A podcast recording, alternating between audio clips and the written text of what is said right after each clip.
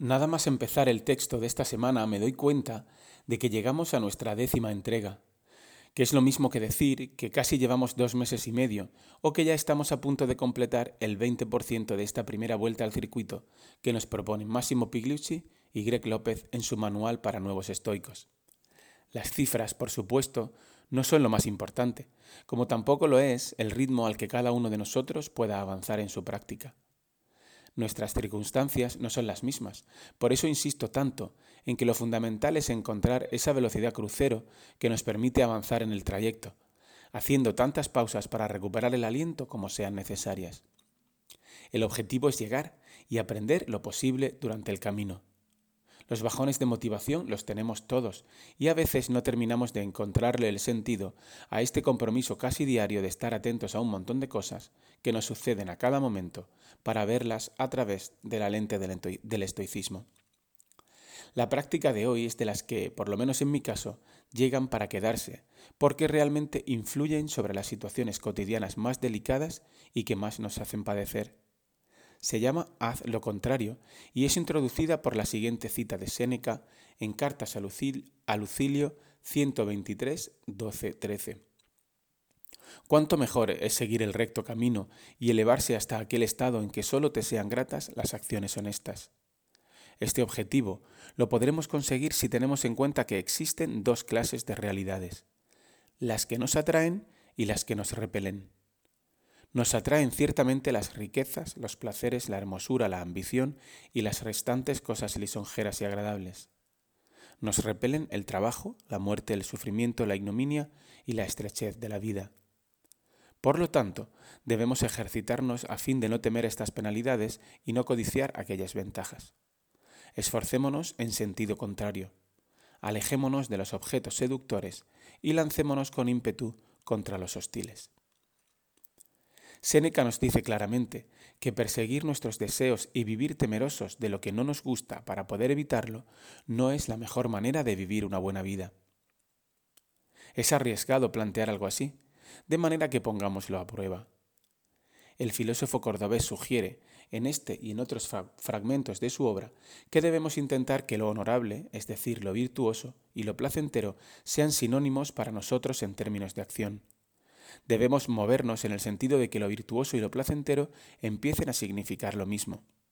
Menudo reto, sobre todo cuando el mundo parece empujarnos en el sentido contrario y tantas personas a nuestro alrededor actúan de una forma muy diferente. Para ello, con toda lógica, debemos entrenar, lo mismo que para casi todas las otras cosas que merecen la pena en nuestra vida. Veamos si somos capaces de crear contextos y condiciones para que todo esto empiece a ocurrir.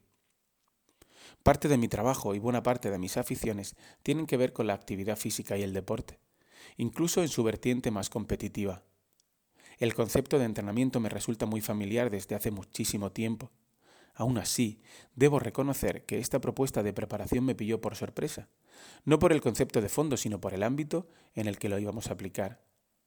La idea básica es entrenarnos para dejar de perseguir lo que nos gusta y sobre todo para dejar de evitar lo que nos disgusta.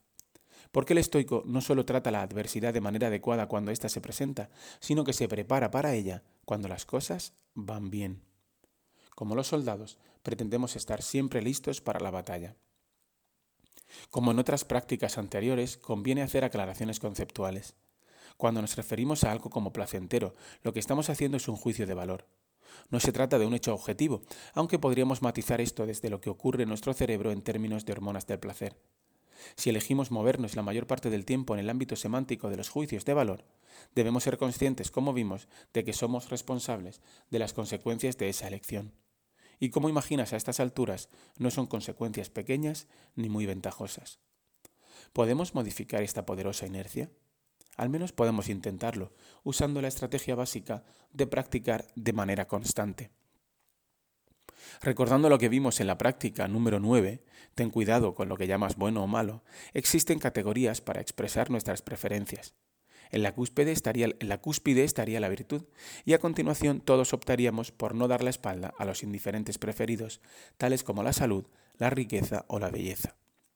La cuestión clave es que estos últimos, a poco que nos despistemos, nos llevan a una agotadora carrera sobre una interminable cinta de correr en la que nunca paramos de buscar el siguiente chute de novedad y placer. Es lo que se llama adaptación hedónica. Algo brilla mucho y nos sentimos atraídos, lo queremos, lo conseguimos, lo usamos, nos acostumbramos a ello y pronto sentimos que es fácilmente reemplazable por otra novedad, cuyo brillo vuelve a llamar nuestra atención. Y así hasta el final de nuestros días. Es aquí donde Séneca, mucho antes de que existieran las modernas técnicas de marketing y las tecnologías que nos hipnotizan, nos dice que esta manera de funcionar no nos lleva a ningún sitio, ni mejora mucho nuestra vida. Dedicar mucho tiempo, energía y atención persiguiendo indiferentes preferidos es agotador. No solo nos advierte, sino que nos propone un proceso de dos pasos para intentar escapar de este bucle interminable de adaptación hedónica. El primero es filosófico, reflexivo, y nos ayuda a decirnos dos cosas. Lo que eso parece placentero superficialmente, tal vez no nos haga muy felices a medio y largo plazo. Y lo que en apariencia es o nos parece incómodo o desagradable, puede no ser lo que nos haga muy infelices. El segundo paso implica nuestra acción y tiene como objetivo que poco a poco interioricemos que cada vez que por un lado nos retiramos de los objetos que nos atraen y por otro nos relajamos a la hora de rechazar los que no nos atraen, damos un gran paso hacia la sabiduría y la tranquilidad. ¿Y en qué va a consistir la práctica de esta semana? Para empezar, recordaremos de nuevo el núcleo de acción de la pasada semana. En ella nos centramos en nuestro vocabulario, llamando bueno a lo virtuoso y malo a su contrario. Y ahora nos vamos a centrar en nuestros comportamientos. Lo primero que debemos hacer es una lluvia de ideas inicial en dos columnas, una para cosas que deseamos y otra para cosas que rechazamos. Deben ser atracciones y aversiones moderadas, porque como imaginarás, se tratará de hacer lo contrario, es decir, acercarnos a lo que rechazamos y alejarnos de lo que deseamos. El objetivo claro de esta propuesta es entrenar para entender que nuestros deseos y aversiones iniciales no tienen por qué ser seguidos obligatoria y necesariamente. Algunos de esos elementos, de esas listas que yo añadí tanto en agosto de 2019, cuando hice la primera vez la práctica, como en este momento son columna de los deseos, es decir, cosas que persigo, que son placenteras o me divierten. Una propuesta que le hice a mi pareja para una excursión andando. Segunda, el decirle algo a un amigo íntimo en relación a una decisión que había tomado que a mí me parecía muy mala. Tercero, mantener un planteamiento muy estable y muy rígido de mi actividad física semanal. Las aversiones, es decir, cosas que no me gustan o quiero evitar. La primera, eh, un ejemplo fue tener la casa muy bien preparada para una visita que íbamos a tener en unos pocos días. La segunda, una propuesta de actividad que me había hecho uno de mis hermanos. La tercera, ver una película con mi pareja por la noche cuando los niños se han ido a dormir, pero yo prefiero irme a descansar. Y la última, la más reciente, es cambiar uno de mis cuadernos en los que escribo el diario personal por uno que me han regalado mi pareja y mis hijos con un formato mucho más guiado y más cerrado. Ahora, como supondrás, se trata de trabajar sobre esa lista en base a una propuesta concreta planteada en una plantilla con los siguientes cinco elementos. El primero es la columna donde colocamos el deseo, la versión, una de las que hemos eh, redactado en las columnas anteriores. La segunda es la respuesta al cuándo, es decir, aquí escribimos cuándo empezamos la práctica o el principio de la intención de implementación que nos hemos propuesto. La tercera columna es el lugar de, es decir, aquí escribimos lo que normalmente haríamos. En la cuarta es haré lo siguiente, es decir, aquí escribimos la acción contraria que vamos a realizar en oposición al deseo a la versión inicial. Y por último, contestamos con un sí o con un no, así la propuesta es segura y realizable realmente. Voy con lo mío. Deseo aversión. Es una aversión. No usar el formato de diario que me regaló mi familia. ¿Cuándo? Pues desde el 20 de febrero cada mañana, en lugar de coger el cuaderno en blanco que suelo usar, cogeré este para escribir hasta que lo haya completado. No importa que me haya guiado el proceso y suponga un cambio muy grande en relación a lo que venía haciendo anteriormente. Y sí, ha sido realizable y seguro. O lo está siendo porque lo estoy haciendo durante estas semanas.